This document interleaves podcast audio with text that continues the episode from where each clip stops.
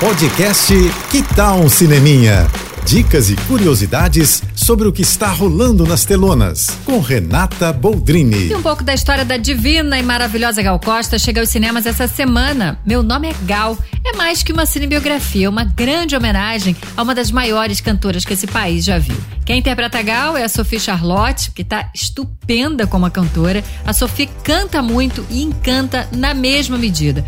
O filme mostra desde a chegada da ainda tímida Maria da Graça ao Rio de Janeiro até se tornar a Gal Costa, a grande intérprete que arrebatou multidões por décadas. O filme traz a relação linda de amizade também com Caetano, Gil, Ali Salomão, entre outros. Eu curti o filme, gente, que hoje eu vejo mesmo como uma contemplação à vida e à obra da Gal, sabe? Não à toa, após a morte da cantora, né, em novembro do ano passado, o final do filme foi mudado para poder fortalecer essa ideia de homenagem mesmo. Vale a pena conferir, um trabalho impecável da Sophie, que chegou a receber a bênção da própria Gal, né? Como a Sophie contou pra gente durante o nosso papo no podcast, traz a pipoca que você pode ver e ouvir nas principais plataformas de áudio. Enfim, meu nome é Gal, ainda é um deleite para os ouvidos de tanta música boa, né? Então não deixa de ver no cinema. É isso. E se quiser mais dicas ou falar comigo, me segue no Instagram, arroba Renata Boldrini. Tô indo, mas eu volto. Sou Renata Boldrini, as notícias do cinema. Hashtag Juntos pelo Cinema.